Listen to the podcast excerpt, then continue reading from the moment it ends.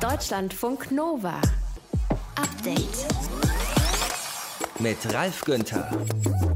Kreml-Kritiker Alexei Nawalny muss in Haft für die nächsten zwei Jahre und etwa acht Monate. Warum? Alexei Nawalny hätte sich im vergangenen Jahr melden müssen, weil er eine Bewährungsstrafe verbüßte, melden müssen zweimal im Monat bei einer Behörde. Das hat er etliche Male nicht gemacht. Das war vor seiner Vergiftung und das war auch nach seiner Vergiftung. Und das Gericht sagt, das ist äh, ein Verstoß gegen die Bewährungsauflagen und deswegen muss er eben jetzt diese Zeit in Haft. Sagt unser Korrespondent aus Moskau gleich hier im Update-Podcast am Dienstag. Über das Urteil und die Reaktionen der Nawalny-Anhängerschaft sprechen wir. Rahel Klein aus dem Update-Team hat sich heute mit dem beschäftigt, was viele bei einer Covid-19-Erkrankung erstmal verlieren, nämlich den Geruchssinn. Das ist ein sehr, sehr verbreitetes Phänomen, kann ein Hinweis für eine Corona-Infektion sein, vor allem auch dann, wenn du eigentlich gar keinen Schnupfen oder so hast. Daher kennt man das ja, dass man dann mal nichts riecht, aber das tritt bei einer Corona-Infektion oft eben auch ohne alles auf. Und warum das so ist, das habe ich mir heute mal ein bisschen angeschaut. Das also auch gleich hier bei uns und wir nehmen uns Artikel 3 Absatz 2 unseres Grundgesetzes vor. Der klingt so: Männer und Frauen sind gleichberechtigt. Es geht sogar noch weiter. Der Staat fördert die tatsächliche Durchsetzung der Gleichberechtigung von Frauen und Männern und wirkt auf die Beseitigung bestehender Nachteile hin. Ah, und da kommt ein angestoßenes Paritätsgesetz ins Spiel, dass Parteien bei Wahlen genauso viele Männer wie Frauen aufstellen sollten. Das Bundesverfassungsgericht hat heute erstmal eine Beschwerde zu paritätischen Wahllisten zurückgewiesen, aber gleichzeitig eine Art Baukasten gegeben, wie es mit einem Paritätsgesetz klappen könnte bei uns in Deutschland. Finden wir spannend, sprechen wir drüber im Podcast zum Update am 2. Februar 2021. Danke fürs Klicken, Laden und Hören. Deutschlandfunk Nova. Diese Meldungslage hat sich gerade erst im Laufe der Sendung weiterentwickelt. Kreml-Kritiker Alexei Nawalny muss in Haft. So hat ein Moskauer Gericht geurteilt und entschieden.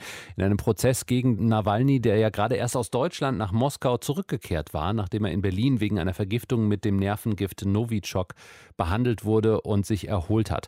Ein Prozess, den viele Beobachter als politische Inszenierung beschreiben. Tilko Gries ist unser Korrespondent in Moskau. Tilko, was genau hat das Gericht entschieden? Auf welcher Grundlage? Das Gericht hat entschieden, dass Alexei Nawalny ins Gefängnis kommt.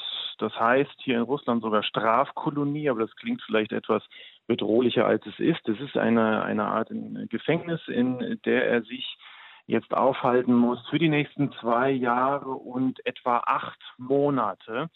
Ihm werden angerechnet ein Hausarrest, den er vor vielen Jahren schon einmal verbracht hat. Da durfte er das Haus, sein Haus, seine Wohnung nicht verlassen. Das war eine Zeit, in der er auch kein Internet benutzen durfte und äh, auch ansonsten abgeschnitten war von der Öffentlichkeit. Und ihm werden auch angerechnet die Tage, die er jetzt schon seit Mitte Januar, seitdem er wieder hier ist, in Russland äh, im Arrest gesessen hat. Und das ergibt eben ungefähr zwei Jahre und acht Monate. Das Gericht sagt, Alexei Nawalny hätte sich in, äh, im vergangenen Jahr melden müssen, weil er eine Bewährungsstrafe verbüßte, melden müssen zweimal im Monat bei einer Behörde. Das hat er etliche Male nicht gemacht. Das war vor seiner Vergiftung und das war auch nach seiner Vergiftung. Und das Gericht sagt, das ist ein Verstoß gegen die Bewährungsauflagen und deswegen muss er eben jetzt diese Zeit in Haft. Wie haben Nawalny, wie haben seine Anhängerinnen und Anhänger auf dieses Urteil reagiert? Die allermeisten werden, glaube ich, mit nichts anderem gerechnet haben. Ich kenne niemanden, der ernsthaft erwartet hat, dass Alexei Nawalny heute freigesprochen wird oder irgendwie nur eine ganz kurze Haftstrafe bekommt, sondern die meisten hatten genau das ausgerechnet. Insofern ist das erst einmal keine Überraschung, aber das löst ja folgenden Zustand nicht. Wir haben es zu tun mit einer Gruppe nicht nur von Nawalny-Anhängern, sondern auch von Menschen, die sehr unzufrieden sind mit der politischen Lage und der sozialen Lage und der wirtschaftlichen Lage und dem Zustand des Gerichtssystems und der grassierenden Korruption im Land. Die allergrößte Gruppe, die allergrößte Zahl dieser Menschen ist nicht auf die Straße gegangen in den vergangenen Wochen, sondern nur ein kleiner Teil wiederum davon geht auf die Straße. Und das könnte auch heute Abend noch passieren, denn der sogenannte Stab von Nawalny, also im Prinzip seine Mitarbeiter, sein Büro hier in Moskau, die haben dazu aufgerufen, sich auf dem Manegeplatz zu versammeln, jetzt heute Abend. Und dieser Manegeplatz, der liegt genau am Kreml. Und wenn ich die, ich bin jetzt gerade noch im Büro, aber wenn wir dann gleich nicht mehr miteinander sprechen, dann werde ich mich auch aufmachen ins Zentrum. Aber was ich sehe von dort ist, dass eben auch schon eine ganze Menge Polizei dort aufgefahren wird. Meine Prognose ziemlich sicher, es wird auch heute Abend wieder viele Festnahmen geben. Mhm. International gibt es massiv Kritik am Vorgehen gegen Nawalny äh, seit äh, Wochen. Denkst du, das könnte Russland, das könnte Präsident Putin schaden, dieses Urteil? Ich glaube, wir müssen zwei Dinge auseinanderhalten. International ist mein Eindruck, dass das Renommee, das Prestige, das Ansehen von Wladimir Putin zumindest in demokratischen Ländern ohnehin recht schlecht geworden ist in den vergangenen Jahren. Ich weiß nicht genau, ob es noch schlechter werden kann, aber ich lebe ja auch nicht in anderen Ländern, ich lebe hier in Russland. Für diejenigen, die diesen Prozess verfolgt haben, für diejenigen, die dieses Katz-und-Maus-Spiel verfolgt haben. Mit, wir erinnern uns, als er zurückkam, wurde der Flug umgeleitet zunächst einmal und dann wurden verschiedene, dann wurde dieses Video veröffentlicht über den Palast, der Putin zugeschrieben wurde. Mhm. Es sind ganz merkwürdige Dementis veröffentlicht worden. Wir haben Tausende von Festnahmen in den vergangenen Wochen. All das kann sich schon summieren zu einem Eindruck bei vielen Russinnen und Russen, der, der wirklich schlecht ist, ja. Kreml-Kritiker Alexei Nawalny muss in Haft. Infos aus Moskau von unserem Deutschlandfunk Nova-Korrespondenten Tilko Gries. Deutschlandfunk Nova. Update. Im Deutschen Bundestag, da haben wir aktuell 218 Frauen, das sind knapp 31 Prozent der Sitze, obwohl bei uns im Land rund 51 Prozent der Menschen Frauen sind. Das geht so nicht, sagt eine Gruppe von zehn Frauen. Sie hat nach der letzten Bundestagswahl 2017 erstmal Einspruch erhoben. Der wurde abgelehnt und dann gab es eine Beschwerde vor dem Bundesverfassungsgericht. Die Frauen, die fordern nämlich eine gesetzliche Regelung für eine paritätische Ausgestaltung von Wahlen, also zum Beispiel, dass auf Wahlzetteln in etwa gleich viele Männer und Frauen draufstehen. So, und heute hat das Bundesverfassungsgericht diese Beschwerde zwar erstmal zurückgewiesen, aber das ist jetzt nicht weiter schlimm, denn die Verfassungsrichterinnen und Richter machen den Frauen Hoffnung. Anna-Katharina Mangold ist Professorin für Europa- und Verfassungsrecht an der Europa-Uni Flensburg, hat die Begründung des Gerichtes gelesen und sie sagt, das Bundesverfassungsgericht gibt den Frauen jetzt quasi eine Bastelanleitung. Guten Tag, Frau Mangold. Guten Tag. Was braucht es denn alles für diese Paritätsgesetz-Bastelanleitung? Man muss zunächst vielleicht etwas Kontext liefern, um zu verstehen, was das Verfassungsgericht, der zweite Senat, heute entschieden hat. Die Verfassungsbeschwerde hatte argumentiert, dass die Wahlen 2017 deswegen verfassungswidrig seien, weil zu wenig Frauen im Bundestag gelandet sind und musste, um diese Beschwerde zu begründen, verfassungsrechtlich argumentieren, dass eine Pflicht der Gesetzgebungsorgane bestanden hätte, Paritätsgesetze zu erlassen die das verhindert hätten. Und das ist eine verfassungsrechtlich höchst intrikate Aufgabe, das herzuleiten, dass also die Verfassung genau vorgibt, wie ein solches Gesetz auszusehen hat und dass das auch die einzige Möglichkeit ist, eine angemessene Repräsentation von Frauen herzustellen. Das ist, möchte ich sagen, eigentlich fast eine unmögliche Aufgabe verfassungsrechtlich.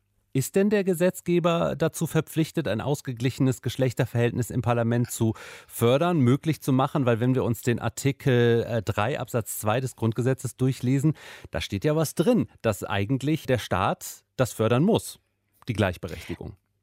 Das steht drin. Das Verfassungsgericht hat aber nicht allgemein erläutert, wie Artikel 3 Absatz 2 auszulegen ist, sondern er hat sich genau die konkrete Wahlprüfungsbeschwerde angesehen und hat gesagt, dort ist jedenfalls nicht genug vorgetragen worden, um genau eine solche Pflicht herzuleiten. Und was macht Ihnen jetzt Hoffnung, dass es trotzdem klappen könnte?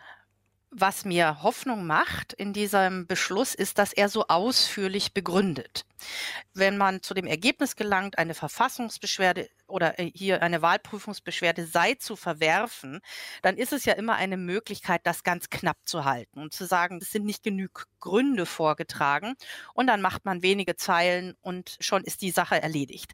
Hier hat das Bundesverfassungsgericht, hat sich der zweite Senat wirklich extrem viel Mühe gegeben und ist auf alle Argumente eingegangen, die Berücksichtigung finden müssen, wenn wenn eine Paritätsgesetzgebung stattfindet. Also diese Gedanken, die das Bundesverfassungsgericht da prüft, indem es guckt, ist da hinreichend vorgetragen worden, sind zugleich jene Elemente, die auch berücksichtigt werden müssten, wollte die Bundeslegislative ein solches Paritätsgesetz einmal erlassen.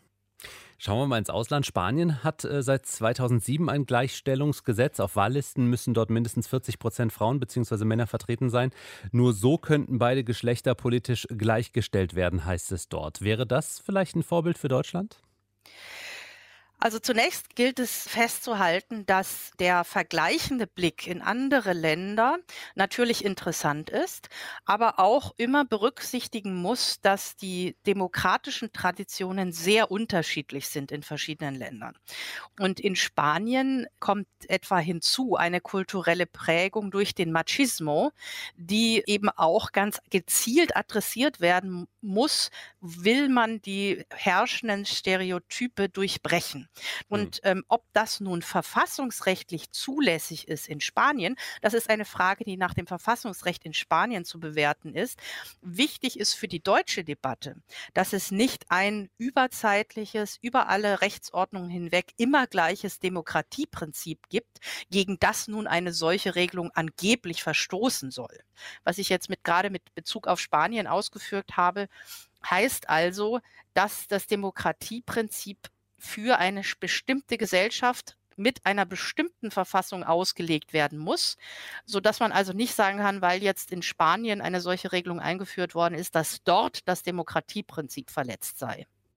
Wie es mit einem Paritätsgesetz in Deutschland klappen könnte. Europa- und Verfassungsrechtlerin Anna-Katharina Mangold war das in Deutschlandfunk Nova. Deutschlandfunk Nova. Update. Stellt euch vor, ihr kocht morgens Kaffee und normalerweise macht für einen kurzen Augenblick dieser Kaffeegeruch wahnsinnig glücklich. Wenn ihr diesen Geruch aber plötzlich nicht mehr wahrnehmt, dann macht das nicht nur unglücklich, sondern das kann natürlich auch ein Hinweis auf eine Corona-Infektion sein. Das wissen wir. Viele SARS-CoV-2-Infizierte haben mit Störungen ihres Geschmacks- und Geruchssinns zu kämpfen.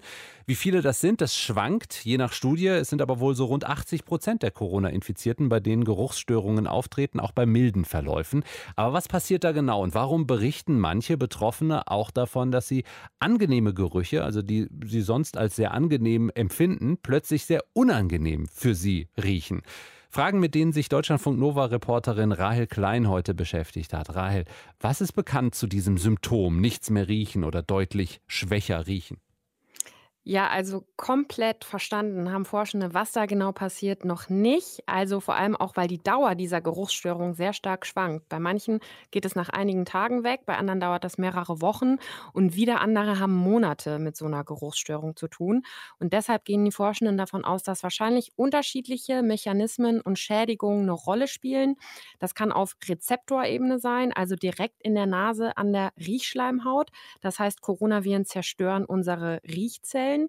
Es kann aber auch in den weiter verarbeitenden neuronalen Strukturen sein oder auch in weiter entfernten Hirnregionen. Das hat mir Martin Laudin vom Universitätsklinikum Schleswig-Holstein gesagt. Der forscht zu dem Thema. Zu all den Schädigungsorten gibt es theoretische Überlegungen oder auch Untersuchungen, in denen Schädigungen nachgewiesen sind. Also sowohl von der Rezeptorschleimhaut bis in zentrale Nervensystemstrukturen kann eine Schädigung da sein bei Covid. Wenn beispielsweise nur Riechzellen geschädigt sind, dann dauert das ungefähr drei bis vier Wochen, bis die sich regenerieren. Dann sollte man eigentlich wieder riechen können. Wenn es aber eine länger anhaltende Störung ist, dann muss es noch weitere Gründe geben. Und dieses Zusammenspiel, das wird gerade eben erforscht. Es gibt ja auch Betroffene, die sagen, sie riechen Dinge plötzlich ganz anders, nehmen ganz angenehme Gerüche unangenehm wahr oder äh, mhm. umgekehrt. Mhm. Woran liegt das? Genau, das Phänomen heißt Parosmie. Also dein Kaffee riecht nicht mehr nach Kaffee, sondern nach Abfall zum Beispiel. Oder ein Apfel riecht verbrannt. Und das bedeutet, um einen Geruch wahrzunehmen, muss man sich vorstellen, brauchen wir ganz viele unterschiedliche Rezeptoren. Wenn jetzt einige äh, Rezeptoren da nicht mehr wahrnehmen, dann wird nur noch ein Teil dieses Geruches wahrgenommen und dieser dann auch ganz anders interpretiert und häufig mit einer unangenehmen Gefühlskomponente interpretiert. Und dahinter steckt eben eine veränderte Mustererkennung, sagt Martin Laudin. Ich mache mal ein Beispiel. Wenn man sich das Wort Apfel vorstellt, das besteht ja aus fünf Buchstaben und sagen wir jetzt mal, jeder Buchstabe wäre ein Rezeptor für den Geruch. Und wird da jetzt ein Buchstabe weggenommen, also ein Rezeptor zerstört, zum Beispiel das A, dann bleibt nur noch Fell übrig und dann ist das ein anderes Wort und damit wäre das dann auch ein anderer Geruch. Kann man denn wieder lernen, also richtig riechen, wieder lernen? Ja, riechen kann man trainieren und die Geruchswahrnehmung kann man auch wieder verbessern. Zum Beispiel mit einem Riechtraining. Da riechst du jeden Abend zum Beispiel an unterschiedlichen starken Düften, zum Beispiel an Rosenduft oder Zitrone oder Nelke. Schnüffelst mehrere Sekunden da dran und das kann eben dabei helfen, dass sich deine Geruchswahrnehmung wieder regeneriert. Das klingt alles ziemlich vielfältig, komplex, ist ja auch, wie du sagst, noch nicht komplett erforscht. Lässt sich aus einer Covid-19-Erkrankung vielleicht auch was für die Geruchsforschung generell lernen in der Wissenschaft? Wissenschaft. Ja, total. Also man muss sagen, dass diese Krankheitssymptome und diese globale Aufmerksamkeit auf das Thema Riechen diesem ganzen Forschungsfeld gerade so einen richtigen Push gibt, weil die Geruchsforschung sehr lange einen schwierigen Stand hatte und nicht so richtig gefördert und auch nicht so richtig beachtet worden ist. Da lag der Fokus immer mehr auf anderen Sinnen, also zum Beispiel Sehen oder Hören. Aber dadurch, dass jetzt so viele Menschen weltweit betroffen sind und auch wirklich darunter leiden und man ganz viele Daten, Forschungsprojekte dazu hat, ist das eine große Chance, sagt auch Martin Laudin. Wir werden werden Rückschlüsse ziehen können aus dieser viralen Erkrankung, die zu Geruchswahrnehmungsstörungen führt und auch zu Veränderungen der Lebensqualität wahrscheinlich führt, auf andere Erkrankungen, die den Geruchssinn betreffen. Also wir werden dieses Modell, an diesem Modell sehr viel lernen können für viele andere Erkrankungen, die uns schon immer begleiten, die wir aber bisher in diese Tiefe nicht untersuchen konnten. Ja, weil dieses Thema Geruchsverlust kommt auch bei anderen Erkrankungen vor. Und aus Forschungssicht ist das Ganze jetzt also wirklich eine Chance. Warum eine Corona-Infektion oft zu Geruchsstörungen führt und was das für die Geruchsforschung allgemein bedeutet. Hintergründe dazu von Rael Klein aus dem Update-Team. Deutschlandfunk Nova. Update. Während hier bei uns darüber gestritten wird, warum der Impfstart nicht so gut gelaufen ist und wie die EU schneller Impfstoffe beschaffen könnte, ist auf dem afrikanischen Kontinent von den Impfungen noch nicht wirklich viel angekommen. Die Industriestaaten, die hatten ja eine faire Verteilung versprochen. Heute gab es die Nachricht, AstraZeneca liefert eine Million Impfdosen an Südafrika, aber für einen stolzen Preis. Der Staat zahlt das zweieinhalbfache im Vergleich zu den Europäern. Wir sprechen drüber mit Elisabeth Masute von Ärzte ohne Grenzen. Guten Abend. Abend. Schönen guten Abend. Wie läuft bisher die Lieferung von Impfstoffen an afrikanische Länder? Sie haben es ja bereits eben angesprochen, die Lieferungen laufen eher schleppend. Also die Verteilung über die COVAX Facility, die ja eigentlich für eine globale und gerechte, schnelle Verteilung zuständig wäre, die haben noch gar nicht angefangen. Also die Zahlen, die der Direktor der WHO, Dr. Tedros, der Weltgesundheitsorganisation, am 18. Januar geliefert hat, war, dass bis dato 25 Menschen bis zu diesem Zeitpunkt in Afrika geimpft worden sind. Und das ist natürlich ja drastische Ungleichheit und ein Vorgehen, was die Pandemie nicht effektiv eindämmen wird. Ja, genau. Welche Auswirkungen könnte das denn haben für die Menschen in Afrika, aber auch für uns, wenn nicht ausreichend geimpft wird in Südafrika, in Ghana, in Botswana? Also wir sehen aktuell, dass die Zahlen, der Infektionszahlen in afrikanischen Ländern, gerade in Ländern des südlichen Afrikas, wie zum Beispiel Malawi oder auch Mosambik, gerade drastisch ansteigen. Das liegt natürlich auch an der Mutation aus Südafrika, die sich dort jetzt weiter verbreitet. Und das ist natürlich etwas, ja, Viren kennen keine Grenzen. Und wenn sich die Pandemie weiter global ausweiten wird, dann betrifft das natürlich uns alle. Nicht nur Menschen in ärmeren Ländern, sondern auch uns hier in Europa Europa. Und es ist natürlich auch so, dass das Menschenrecht auf Gesundheit nicht nur in Europa gilt oder in Amerika, sondern eben auch im globalen Süden, auch in, in den ärmeren Ländern. Und es geht jetzt prioritär darum, auch Risikogruppen, Menschen, ja, vulnerable Gruppen und vor allen Dingen Gesundheitspersonal auch in ärmeren Ländern prioritär durch Impfstoffe zu schützen. Jetzt gibt es die Argumentation, dass im Vergleich zur EU die afrikanischen Länder kaum Tote haben, obwohl äh, zusammen fast dreimal so viele Menschen auf dem Kontinent leben im Vergleich zur EU. Das ist jetzt natürlich eine schwere Frage, aber müsste man nicht erstmal durch Impfungen hier tausende Leben retten und dann dort weitermachen, wo kaum jemand stirbt? Es argumentiert auch niemand, dass wir in Europa aufhören sollten, jetzt zu impfen. Auch hier müssen natürlich Risikopatientinnen und Gesundheitspersonal geschützt werden. Es ist leider nur so, dass die Zahlen aus dem globalen Süden natürlich auch weiterhin schwammig sind, denn es gibt zu wenig Testkapazitäten. Das ist der nächste Punkt. Mehr von den Schnelltests könnten ja eingesetzt werden. Die brauchen ja keine großen Laborkapazitäten, sondern die können eben einfach eingesetzt werden. Und deshalb kann man sich auf die Zahlen da aktuell auch gar nicht so verlassen und kann das gar nicht so pauschalisiert sagen. Aber was wir eben sehen, ist, dass die Intensivbettenkapazitäten jetzt schon am Anschlag sind. Ich habe vorhin über Malawi gesprochen. Ich habe mit einem Kollegen von mir gesprochen, der gerade dort im Einsatz ist.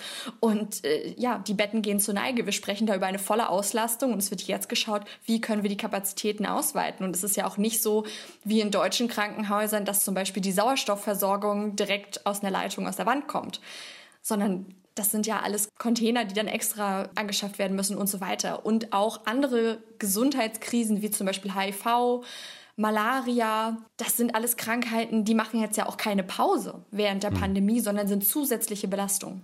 Welche Impfstoffe, die momentan auf dem Markt sind oder zugelassen, zumindest hier bei uns in der EU, sind überhaupt relevant für die afrikanischen Länder? Gerade mit Blick auf einen Impfstoff von BioNTech Pfizer, der auf minus 70 Grad gekühlt werden muss.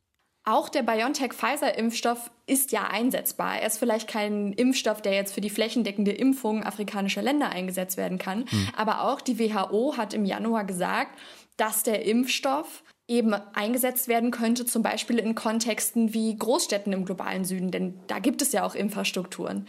Und dann eben eingesetzt werden könnte, um gerade eben Gesundheitspersonal prioritär zu schützen. Und deshalb gab es jetzt ja auch die Verhandlungen und Pfizer BioNTech haben zugesagt, dass sie 40 Millionen Dosen bereitstellen werden oder verkaufen. Das ist natürlich sehr wenig. Also das sind zwei Prozent der Impfstoffkapazitäten, die in diesem und im kommenden Jahr produziert werden können. Das ist noch zu wenig. Und wir müssen auch bei dem modernen Impfstoff oder bei anderen Impfstoffen gucken.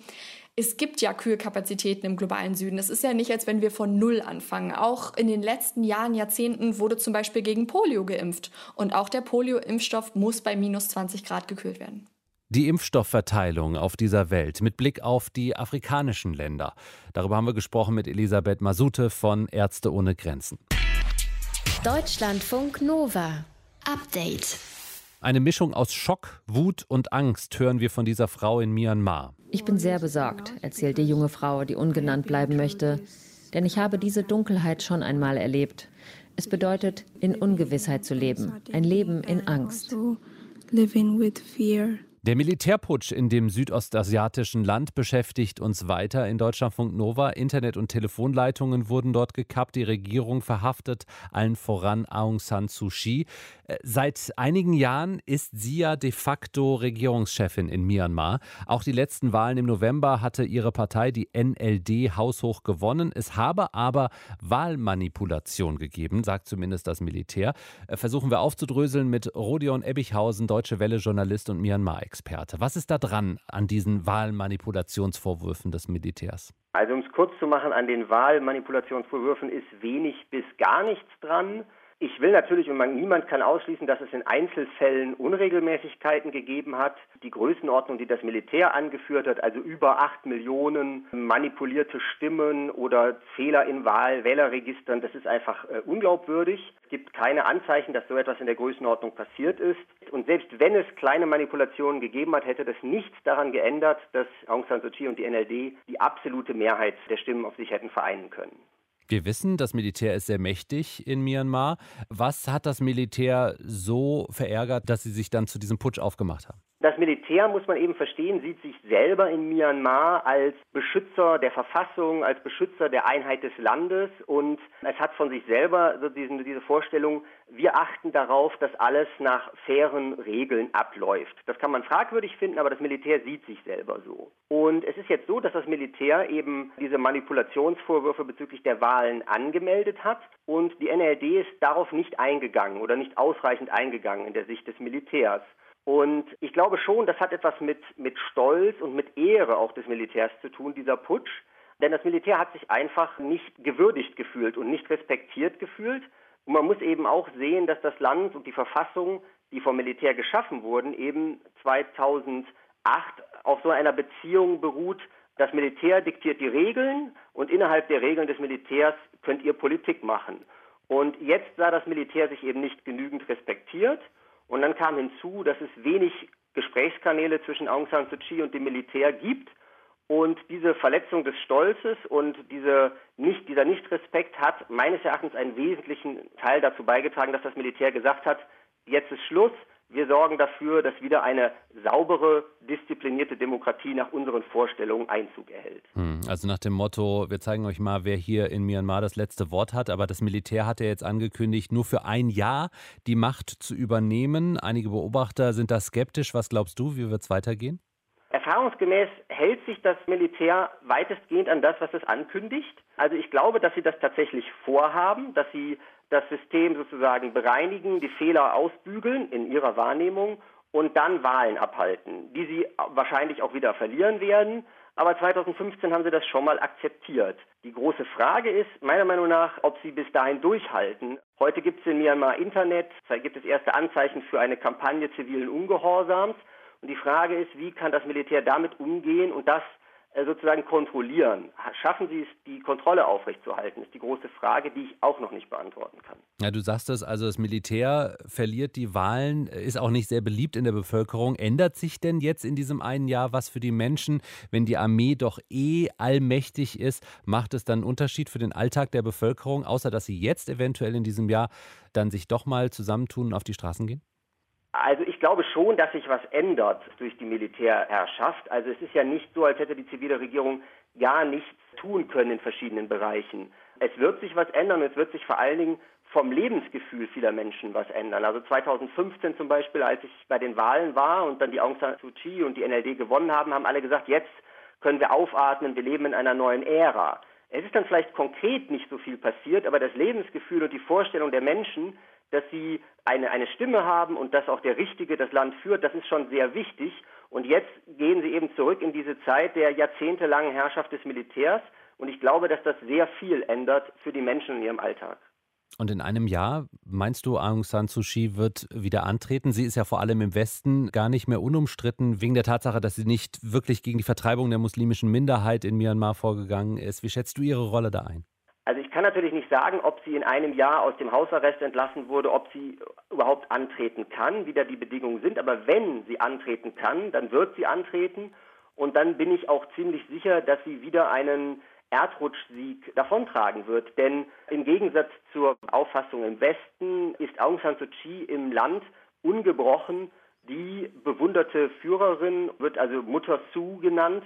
Und ich glaube, dass dieser Putsch sogar ihren Legendenstatus noch erhöht hat, weil sie wieder einmal gezeigt hat, dass sie sozusagen für das Volk eintritt und das Militär das Volk sozusagen seiner Stimme beraubt. Also ich sehe da keine Schwierigkeiten für sie beim nächsten Mal wieder zu gewinnen. Was steckt hinter dem Militärputsch in Myanmar? Wir haben darüber gesprochen mit Rodion Ebbichhausen von der Deutschen Welle, Myanmar-Experte. Deutschlandfunk Nova. Update.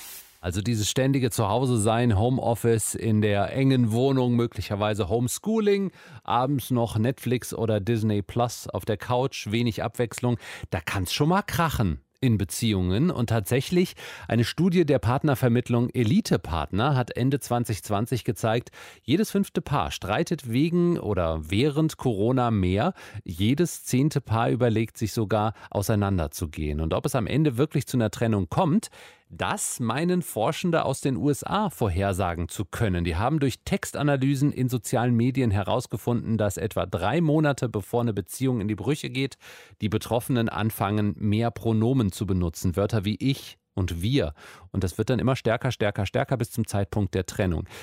Kann man eine Beziehung also echt vorhersagen und gibt es vielleicht äh, neben der Sprache noch weitere Hinweise? Deutschlandfunk Nova Reporter Matthias von Lieben hat mal ja, er hat mal nachgerechnet. 1 plus 49 minus 13 gleich 37 geteilt durch 6 mal 5, 2 hoch 3 geteilt durch Pi gleich n mal 5. Wahrscheinlich hat niemand die Formel für die ewige Liebe. Sagt mir Christian Hesse, Mathematikprofessor an der Uni Stuttgart. Aber man kann auch die Liebe mit mathematischen und statistischen Techniken und Methoden untersuchen, wenn es nur Daten gibt. Und bei Beziehungen gibt es ja tatsächlich Daten. Und die stammen von einem Dream Team, wie Hesse sagt, dem Psychologen und Beziehungsforscher John Gottman und dem Mathematiker James Murray. Der eine Experte fürs Rationale, der andere fürs Emotionale. Über mehrere Jahrzehnte haben die beiden in den USA Beziehungen von 700 frisch verheirateten Paaren untersucht, in einer Langzeitstudie. Das Forschungssetting ein 30-minütiges Gespräch zwischen Mann und Frau. Über Dinge, die oft heikel sind in Beziehungen. Geld zum Beispiel, Kinderwunsch, das Verhältnis zu den Schwiegereltern und alles wurde dabei vermessen. Blutdruck, Puls und Schweißentwicklung, aber auch Gestik und Mimik über Videoaufnahmen. Dann wurde jede Bemerkung auf einer Skala von minus 5 bis plus 5 bepunktet. Für Humor und Zuneigung gab es zum Beispiel 4 Punkte, für offen gezeigte Gleichgültigkeit minus 4.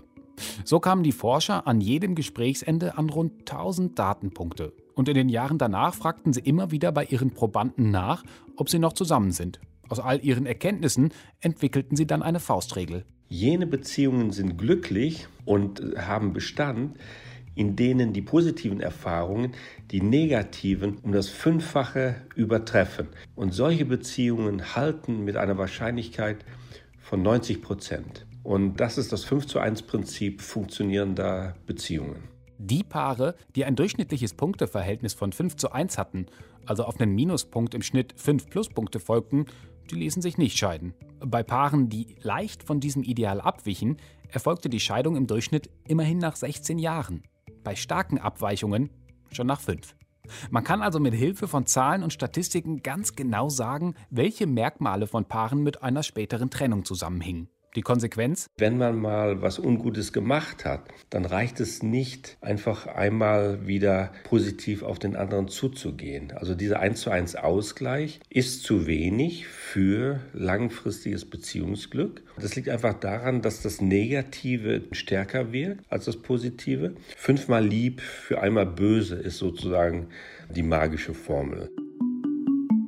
Das ist vielleicht jetzt nicht so romantisch, wie das normalerweise gewünscht wird, was ich jetzt sage, aber tatsächlich lässt sich Liebe oder zumindest die Beziehungszufriedenheit, die lässt sich tatsächlich messen. Sagt auch der Paartherapeut Erik Hegmann. Wir wünschen uns einen Partner, der uns hört, der für uns da ist, der mit uns ganz viele Interessen teilt, mit dem wir gemeinsam neue Dinge erleben können. Das ist eine Romantisierung der Ehe und da kommt nicht gut an in diesem Bild zu sagen, naja, es gibt da auch wirklich harte Faktoren, die mathematisch berechnet werden können und sagen können, das wird funktionieren oder das wird nicht funktionieren. Bestätigt werden konnte die 5 zu 1 Formel von Murray und Gottman von anderen Forschern zwar nicht immer, aber Verhaltenstherapeuten stürzen sich trotzdem auf die vier sogenannten apokalyptischen Reiter, die von John Gottman anschließend proklamierten Todsünden der Kommunikation, also Kritik, Verleugnung, Verachtung und Mauern. Auch Erik Hegmann arbeitet genau mit diesem Bild in seinen Therapien. Aber wenn man nicht zum Therapeuten will, soll man seine Beziehung dann nach einer mathematischen Formel ausrichten? Und wenn das Punkteverhältnis überhaupt nicht stimmt, einfach sagen, hm, mal eben nachrechnen. Laut Formel ist es mit uns in, Moment, zehn Jahren, glaube ich, sowieso vorbei.